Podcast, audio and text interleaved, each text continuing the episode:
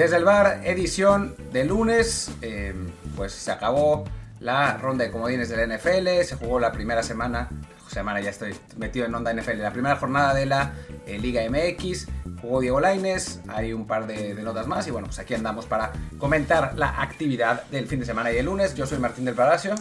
¿Qué tal? Yo soy Luis Herrera. Como siempre les recuerdo, por favor, suscríbanse a este programa. Estamos en Amazon Music, Apple Podcast, Spotify, Google Podcast, Castbox y muchísimas apps más. La que sea su favorita, por favor, suscríbanse, pongan la descarga automática y también denos un retweet cada vez que hacemos el promo para que más y más gente nos encuentre y así podamos seguir haciendo mucho contenido para ustedes que nos lo piden nos ruegan que, que, no paremos nunca de hacer estos episodios, pues venga, vamos a arrancar hoy lunes con, pues con fútbol, ¿no? Hablemos primero que nada de, de, lo que fue el fútbol mexicano. Tenemos pues muy fresco lo que fue el, el partido Diego Laines con el Betis. Estamos grabando literalmente en cuanto acabó.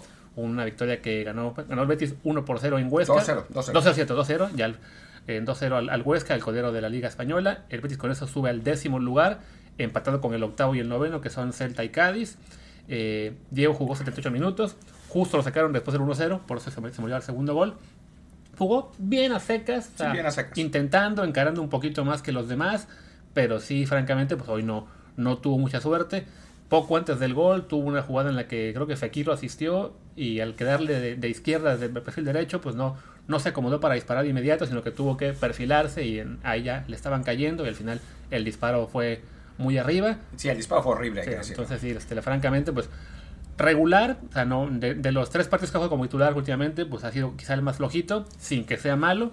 Creo que lo veremos de nuevo en la Copa el fin de semana, que aparte esta semana no hay liga, entonces, pues ahí va, por lo menos ya, con más confianza de Pellegrini, ya sin ser este ese jugador de banca que no venía un minuto, pues ya, ya es un avance importante, aunque sí, pues días como hoy también habrá que ser conscientes de que pues, puede ocurrir, ¿no? Sí, bueno, es un jugador de 20 años, no es Leonel Messi, claramente, eh, pero bueno, es, eh, pues es alentador que tenga, que tenga este, estos minutos, este tiempo, que, que, cuando lo haga, lo haga relativamente bien, que no eh, se vea lo que pasaba en algunos de los partidos cuando jugaba antes, que no parecía un jugador de, primera división española, ¿no? Que tenía, se le veían chispados de talento, pero que a nivel físico, a nivel decisiones, a nivel, eh, bueno, digamos, táctica, de dónde se paraba, qué, qué, qué, movimientos hacía, no se le veía todavía listo, ahora es otra cosa, es un jugador eh, claramente que pertenece a donde está y que además lo hace bastante bien. Hoy, pues sí, fue un partido discreto, en general el Betis tuvo un partido discreto, el 2-0 es relativamente engañoso, el primer gol fue al 77 y el segundo fue en, tiempo de compensación cuando ya el Huesca estaba eh, volcado al frente. Varias tuvo el Huesca que falló también, así que, que, el marcador podía haber sido otro, pero bueno, es un buen triunfo para el Betis, un buen triunfo, eh, bueno, una, una actuación. Eh, digamos, decente para, para Diego y, y, bueno, ya su situación por lo menos dentro de un panorama europeo para los mexicanos que no, es, no ha sido maravilloso esta temporada, creo que su actuación y su momento nos puede dejar tranquilos, ¿no? Sí, que bueno, solemos usar el lunes para el repaso de mexicanos en Europa, pero en esta ocasión creo que no nos quedan muchos por decir porque ya el viernes alcanzamos a hablar de Araujo, alcanzamos a hablar de Tecatito, esta semana pues no está jugando todavía evidentemente Raúl Jiménez, no está jugando Héctor Herrera, que además su partido se suspendió el Atlético, así que básicamente nos queda mencionar que el caso de Guardados que está, bueno, está lastimado o enfermo, no me acuerdo todavía porque no jugó hoy, entonces ¿quién nos queda de mexicanos? Gobea, que jugó bien con el Zulte, eh, sí, bueno, Edson, que no jugó con el Ajax, Eric Gutiérrez, que tuvo 8 minutos con el, con. Guardado no. Araujo lo mencionamos porque el viernes, fue el viernes. Igual Tecatito. Héctor está lesionado. No jugó. Ah, bueno, Chucky. Sería Chucky, Chucky mencionar quizá no, el, el, Napoli que se, recu se, recuperó después de esa derrota la semana pasada. Sorpresa. Ahora fue a domicilio contra. Contra el Udinese. Ganó 2 a 1. 2 a 1. Lo vi, vi el partido. Chucky bien, la verdad, eh, siendo el más incisivo de su equipo. Insigne eh, todavía jugando pésimo y fallando opciones. Eh, pero no, Lozano la verdad es que de lo, de lo mejor de Napoli, sobre todo el primer tiempo, el segundo tiempo un poco menos de, de actividad, pero el primero provocó el penalti que, que puso el 1-0 para el Napoli y al final terminan ganando 2-1 con un gol de cabeza al final. Pero, pero bueno, no, en ese sentido también podemos estar tranquilos. Y Raúl que sigue eh, entrenando cada vez con más intensidad, pero bueno, todavía le falta un, un ratito para, para poder volver a las canchas. Y pues ya está. Sí, no, fuera de ellos, francamente, pues vamos de que de Gutiérrez, pues no, no, hay mucho que decir, porque qué bueno que volvió después de casi un año sin jugar por lesiones y, la pandemia, o sea, todo se le ha mezclado para que pasara muchísimo tiempo sin tener actividad, pues ya volvió, además a él sí le dan la confianza en pleno derby contra el Ajax, bueno, derby clásico contra el Ajax, este, que lo metan a jugar, pues habla de que tendrá oportunidades seguramente de, regresar rápido a la, si no al 11, pues a la, rotación personal del PSV, ya es algo, pero sí, fuera de eso es un fin de semana en el que no había mucha actividad, porque fue todo ya sea en viernes o en lunes, y creo que eso nos sirve un poco como pretexto para hablar pues de la preocupación que nos da que habiendo tan pocos mexicanos en Europa, pues lo que está haciendo este mercado de invierno en el cual están cayendo más y más jugadores estadounidenses en equipos europeos y además todos jóvenes, ¿no? O sea, no, no son jugadores que acabaron su proceso en la MLS a los 25 años y ahora se van, sino chicos de 18, 19, unos con 5 minutos, 5 partidos en la MLS y se están yendo Estados Unidos, perdón, de Estados Unidos a Europa. Sí, bueno, otro que platicábamos, que lo, lo platicamos aquí, que yo ahora lo puse en un hilo el otro día, ayer, no el otro día, ayer domingo, que, bueno, pues hay unas eh, agencias de Estados Unidos que, compraron tres agencias, compraron las, a tres de las agencias más importantes de Europa y eran agencias realmente grandes en Estados Unidos, ¿no? Y entonces ahora con esos contactos de sus agencias europeas están mandando a sus clientes a eh, estos clubes, ¿no? Que además, bueno, son, son chavos obviamente con talento, con potencial y entonces pues eso los ayuda a eh, pues estar poblando de jugadores la, la liga, bueno, las ligas europeas, ¿no? Sobre todo Alemania e Inglaterra. Y pues sí, eso no pinta bien para México, esa es, la, esa es la realidad. Y lo peor es que su modelo no es replicable porque México no tiene esas agencias. Em, tiene a Matías Bunge que intenta llevar jugadores y nada más. Los otros se concentran en trabajar en el mercado local o en hacer chanchullos horribles como el eh, que destapó hoy Amir Ibrahim, el periodista de Quintana Roo, que eh, pues destapó una trama de cómo los... Eh, el promotor Greg Taylor, junto con otros promotores en, en, México, em, pues, pues, se multiplicaban los traspasos, cobraban comisiones ilegales, eh, subían los precios artificialmente, tenían entrenadores en, bueno, tienen, no sé, pero bueno, esto es, esto es el pasado, pero puede ser que siga, que siga siendo así, entrenadores en clubes a los que se llevaban, le llevaban jugadores y con eso, eh, pues tenían ahí sus, sus chanchullines, entonces, eh, pues digamos, son dos realidades muy distintas, ¿no?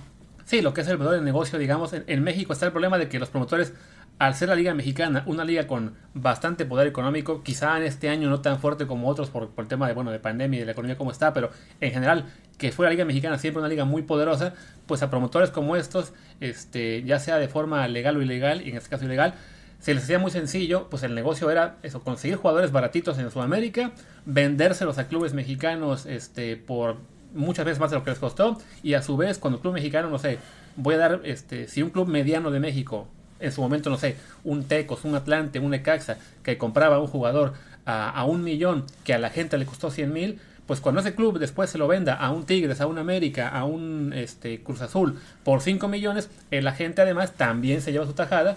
Entonces sí, es, es ese mal del fútbol mexicano que mueve tanto dinero en el mercado interno que hace que todo se, se, quede en, en, México, que sea muy complicado sacar jugadores, mientras que en Estados Unidos, al ser un mercado interno relativamente frágil, pues el negocio es ahí sí, que llegaron estas promotoras, estas agencias que compraron las estadounidenses a las de fútbol importadas en Europa y están llevando jugadores de, de, la MLS muy chavitos para allá, porque para los clubes de MLS es muy buen negocio que un chico que pasó por su academia quizá uno o dos años, este sin que les haya costado prácticamente nada el haberlo formado, porque además muchos llegan de academias no directamente ligadas a los clubes, pues si, si, esas agencias los pueden ofrecer a Europa y les pueden sacar 3, 5, 6 millones de dólares, pues es un negociazo, ¿no? Entonces, en México desafortunadamente no es así, y mencionar a Martín el caso de Matías Monge, que es de los pocos que lo ha intentado, y por intentarlo, y porque bueno, supongo que tampoco es una, eh, una palomita inocente al 100%,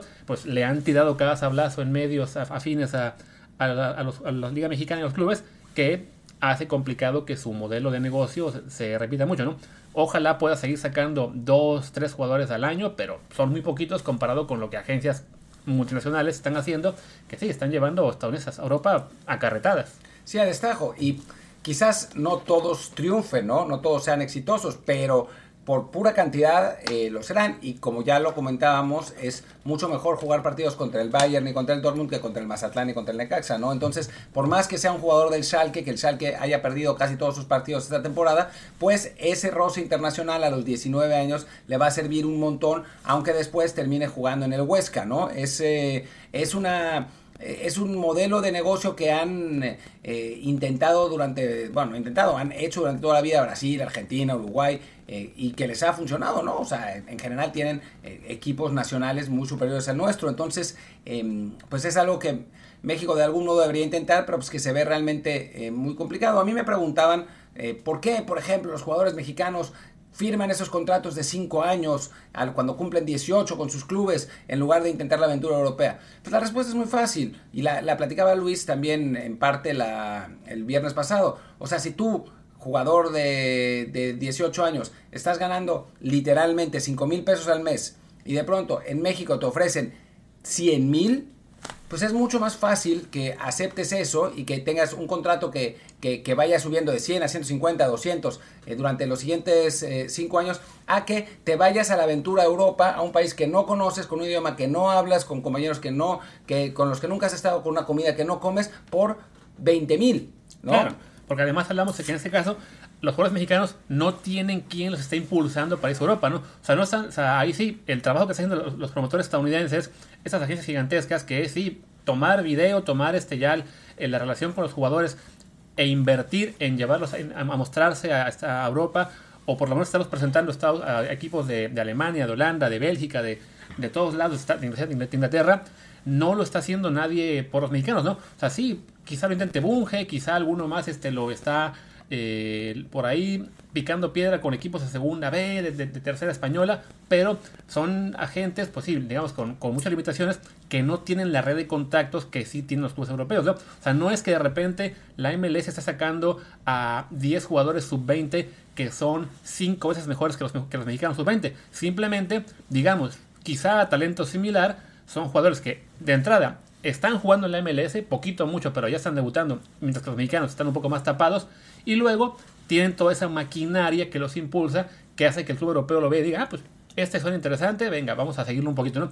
El jugador mexicano no lo tiene, simplemente, ¿no? Entonces, en lo que consigue esa plataforma para que alguien lo impulse, pues ya firmó con el Monterrey por seis años, por una cantidad, digamos, tan importante, y pues desafortunadamente el Monterrey, los Tigres de Cruz Azul no lo van a vender a Europa por menos de lo que ellos consideran ser un negocio, ¿no? Y ahí sí pues, se, abre, se abre esa disparidad con la cual nunca van a salir, ¿no? Mencionamos antes el caso de que quiénes queremos que se vayan. No, pues queremos que se vaya César Montes, Charlie Rodríguez, Jesús Gallardo, Sebastián Córdoba, eh, Orbelín Pineda, Luis Romo. Todos son jugadores en clubes ya importantes que están ganando millonadas y también es una profesión corta que se entiende que firmen por esos puntos largos porque a fin de cuentas pues es algo para su futuro.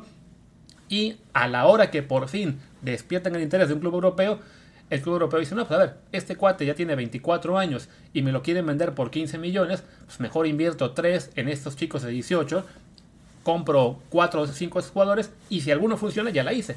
Sí, y además eh, el mercado interno de Estados Unidos es eh, bueno, tan básico, tiene, tan poco, tan poco dinero, que a final de cuentas, o sea, lo que hablábamos de que al jugador mexicano que gana 5 mil pesos en México le ofrecen 100 mil, pues en el MLS le ofrecen 25 mil o 20 mil, que no es para nada una fortuna y entonces este, este chavo se puede ir a Inglaterra, donde hablan inglés, o a Alemania, donde todo el mundo habla inglés también, ¿no? Entonces, digamos que, cae mucho más en blandito. Los, los mexicanos, lamentablemente, eh, los jugadores jóvenes mexicanos, pues hablan solamente español normalmente. Y eso significa que tienen que ir a España para, para entender el idioma, si no es llegar a, a, un país donde, pues, donde les, cuesta, les cuesta trabajo, ¿no? Y si le sumas que muchos jugadores de Estados Unidos también tienen pasaporte, pues es la tormenta perfecta. Así que está, está realmente complicada la, la situación en, en, materia de exportación. Sí, y hay un punto más que hemos mencionado. O sea, hemos hablado ya de lo que es el modelo de negocio desde México a Estados Unidos, que es mucho más propicio para Estados Unidos, evidentemente. También se tiene que ver lo que es el modelo de negocio desde el punto de vista europeo, ¿no? Que el ejemplo más claro son clubes como el Manchester City o el Chelsea, que compran y compran jugadores, ¿para qué? Para, para prestarlos. Si alguno sale muy muy bueno, se queda en el primer equipo. Si alguno sale regular a, bueno, lo acaban vendiendo. O sea, aparte es un negocio también es comprar jugadores pensando en que a futuro los van a poder revender, ¿no? No es que los europeos estén, digamos, de repente viendo, ah, estos 20 estadounidenses son todos unas joyas en potencia que vamos a, van a ser campeones del mundo. No, simplemente son una buena inversión para que si en dos, tres años están jugando a un nivel relativamente bueno, se, podrán revender, a lo mejor no, digamos, el, que se fue hace, no sé, voy a decir un club, ¿no? Un jugador que se fue al Manchester City eh, por 3 millones. No, pues a ver, nunca va a jugar en el City, pero se lo podemos vender sin ningún problema al Bayer Leverkusen por 7. Y ahí está el negocio también para ellos, ¿no? En Europa. Sí, eso la FIFA ha tratado de, limitarlo y ahora va a estar más complicado con los eh, permisos de trabajo que puso la, eh, Gran Bretaña con, respecto al, al, Brexit. Y hay otra cosa además, que es que los clubes europeos tienen academias en Estados Unidos y de esas academias no necesariamente jalan a los jugadores, pero salen preparados esos jugadores para eh, irse a Europa. Por ejemplo, el caso más reciente, el chavo que ya no me acuerdo cómo se llama, que se fue al Borussia Mönchengladbach, es en realidad de una agencia del Barcelona en Arizona. Nunca pasó por la, la MLS y no es el único, pero, pero lo que pasa es que, bueno, pues ya tiene la preparación y el agente en cuestión va con el Borussia y dice, pues este chavo estuvo entrenando con la agencia del Barcelona, ya eh, tiene, tiene ese talento, le interesa al, Galaxy, ¿por qué no te lo llevas tú? Porque ya jugó en la selección sub-17 de Gringolandia, y al final eh, de cuentas termina, termina jugando ahí, ¿no? Entonces, em, entonces pues ahí está. Y me preguntaban también, ¿por qué no las agencias eh, gringas se fijan en los jugadores mexicanos? Y sí, o sea, digamos, no es imposible que estos jugadores mexicanos se vayan con las agencias gringas. El problema es que los futbolistas suelen eh, firmar con un agente a los 15, 16 años y esos agentes son los que tienen cerca. O sea, no, no, no va a llegar una, agencia gringa a eh, gastar sus recursos para hacer escauteo en un país que no es el suyo, porque es mucho, le es mucho más fácil escautear en Estados Unidos. Entonces, em, entonces los mexicanos, pues a quienes los contactan a los 15, 16 años son los agentes mexicanos y les dicen, no les dicen vas a ir a firmar con la Juventus, les dicen vas a firmar con Chivas, ¿no? Que bueno, para un chavo de Oaxaca que tiene 15 años y, y que juega en el Chapulineros Juniors de tercera, pues es como, guau, voy a jugar con Chivas, ¿no? Y firman con la gente en cuestión. Sí, que a fin de cuentas, recordemos que, bueno, estamos pensando nosotros en la, la, parte más alta del escalafón, que es la idea de jugar en Europa, eh, triunfar en selección, pero muchos jugadores cuando están apenas abriéndose paso por la por categorías inferiores, por primera división mexicana, este, pues básicamente el sueño es ese, ¿no? Llegar a primera, llegar a jugar a, un club como, como Chivas, como Monterrey, como Tigres, América en, general, que son de, mucha importancia y que pagan muy bien. O sea, ya eso es el, el, sueño. El sueño de muchos, ¿no? O sea, sobre todo pensando que en, México, desafortunadamente, pues muchos jugadores surgen de condiciones de pobreza muy, muy importantes. Entonces, pues sí, Europa es un sueño que está ahí, digamos, este eh, en la cabeza de cualquiera, sobre todo quienes estamos en redes sociales, quienes seguimos el fútbol, pero pues para el que está, realmente para el, para el, para el chavito de 13, 15 años que ha vivido toda su vida en la pobreza, la sola idea de llegar a primera y que de repente la primera y que, y que logra llegar al club y le pongan el contrato ya ahí adelante para, para firmar por 5 años y ahí sí que les cambie la vida por completo, pues no, no van a decir que no, ¿no? Sí, evidentemente querríamos que haya más jugadores que tengan la mentalidad de decir, ok, me voy a aguantar y voy a aplicar la que hizo Pisuto, la que hizo Alejandro Gómez, y seguramente lo sabrá, ¿no? A cuentagotas. Ahora mismo los que se van del pueblo al Villarreal, este Santiago Montiel y García, no sabemos muy bien cómo fue la cosa, pero seguramente tuvo mucho que ver también el no firmar cuatro largo y lo, lo habrán disfrazado de préstamo de casi tres años. Pero bueno, no, no todos los jugadores tienen esa, digamos, este, no solo mentalidad, sino también las posibilidades económicas de decir, ok, yo a lo mejor vengo de una familia eh, más, este, más acomodada, no, el fútbol no es mi vía de, acceso a, comodidades o a, tener un futuro asegurado, sino que simplemente, bueno, para muchos de ellos sí es, pues como para muchos el boxeo, ¿no? Es de aquí salgo de la pobreza para, para ganar dinero y para meter mi familia, pues la liga mexicana es el, el, camino más rápido, ¿no? Europa sí, quisiéramos que se vayan más, pero no, pues no es tan sencillo, ¿no? Lo hemos hablado ya muchísimas veces. Y también, este, y por otro lado también hay que recordar que esta mentalidad que tenemos, digamos, nosotros y mucha gente que nos escucha, de, pensar en que deberían irse a Europa, que necesitamos que el, que, fútbol, mexicano tenga más jugadores por allá, bueno, por acá, que estamos aquí en Europa, Martín y yo, este, no, no, es compartida por el 100%, ¿no? Sigue habiendo muchísima gente que habla de acabar procesos, de que no se deben ir a Europa, salvo que ya sean titulares indiscutibles en Cruz Azul, América o Tigres. A ver, no, espérate, la MLS los está enviando, bueno, no la MLS, los jugadores gringos se están yendo con tres partidos en primera, uno completo, y en México es de, típico, ¿no? Decimos que Sebastián Córdoba debe irse a Europa y aparece la mitad antiamericanista. No, ¿cómo creen? Si aún no es figura, no la rompe, por tres partidos lo quieren inflar. Y decimos una semana después, Macías se debería ir a Europa y va a ser al revés, la mitad anti-Chiva. Pero ¿cómo creen? Está fallando penales, no ha metido 10 goles. Y es no, a ver, se tienen que ir cuanto antes, ¿no? Y esa mentalidad, desafortunadamente, pues no solamente es, por un lado, los fans estos antis que van a reaccionar según sea el club, sino también muchísimas directivas, eh, entrenadores, los propios jugadores que no se tienen confianza. Y desafortunadamente, pues sí, se, van juntando factores en contra de la exportación del, del mexicano. O también la, gente que piensa, pero ¿de qué sirve que se vayan a Europa si después no, no triunfamos? Pues no, señores, es que, como le decía que ayer Martín, también le comentaron en Twitter, ¿no? No tener mil, o tener 100 en Europa no garantiza que vayamos a dar un salto de calidad y que lleguemos al quinto o sexto partido. Pero no tenerlos sí garantiza que vamos a seguir atascados en el cuarto o incluso retroceder. En fin, eh, bueno, pues creo que lo, que lo que vale la pena eh, decir de, de esto es que muchas veces nos piden como una razón, por qué se están yendo y quieren como una razón y que digamos es el pasaporte. Y en realidad como en todo, como en todos los fenómenos en el fútbol, es multifactorial. O sea, hay un montón de factores em, entre la ventaja que tienen los promotores, la mejor alimentación, las posibilidades de eh, jugar paradójicamente en una liga más pobre, em, las, el, idioma, la cultura. O sea, hay un montón de cosas que eh, provocan que, esto suceda que sean los gringos los que se estén yendo y no nosotros, como también hay un montón de, factores que provocan que los argentinos y los brasileños y los uruguayos se vayan.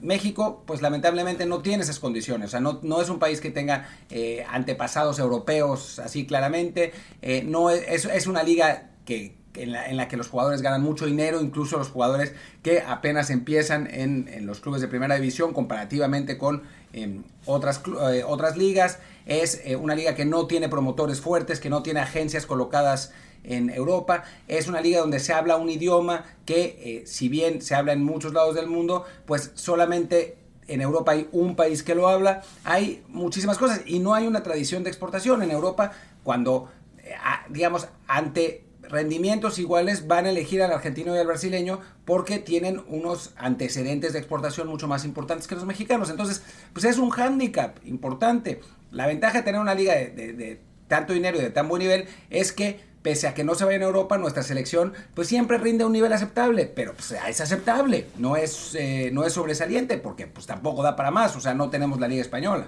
Y además, también una cosa que muchas veces se, pasa largo es que los intereses de la liga y la selección no van de la mano.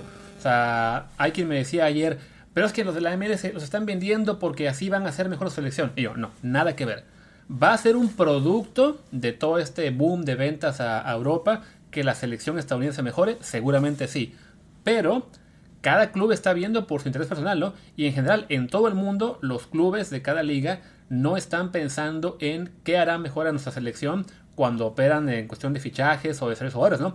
De hecho, para ahora mismo estamos preocupados porque la Liga Mexicana no está exportando jugadores y eso evidentemente a futuro la selección puede ser un hándicap importante contra Estados Unidos y también pensando en esta obsesión por el quinto partido, pero el año que viene que resulte que sí vamos a regresar a Libertadores, vamos a estar muy contentos de que no estemos exportando porque nuestra liga va a tener mucho más posibilidades de competir. No solo seguir dándole a la MLS, que lo va a seguir haciendo año tras año eh, por un buen rato, como además competir con la Liga Argentina, que cada vez está más débil, con la Liga Brasileña, que sí es la más fuerte en este momento, pero tampoco tiene un nivel, digamos, espectacular, porque básicamente todo jugador brasileño de, nivel importante ya está en Europa. Entonces, cuando regresemos a Libertadores y a Sudamericana, vamos a decir, ay mira, qué padre que no tenemos fuerza en Europa, porque estaremos a un nivel bastante bueno contra los sudamericanos. Entonces, y, nos, nos, dolerá menos que la selección no, triunfe, porque a lo mejor sí tendremos ahí de nuevo a un Tigres, a un América, a un Monterrey peleando en las finales, ¿no? Entonces, desafortunadamente no va de la mano. Que la Liga Mexicana sea fuerte económicamente puede acabar este, siendo bueno que no se exporten cuando se vuelva a competir contra los sudamericanos, pero va a ir en contra de la selección, eh, como además pasa en muchas ligas, ¿no? O sea, hablamos de que la liga belga, francesa, croata no son lo mejor de Europa, sus selecciones sí, ¿no?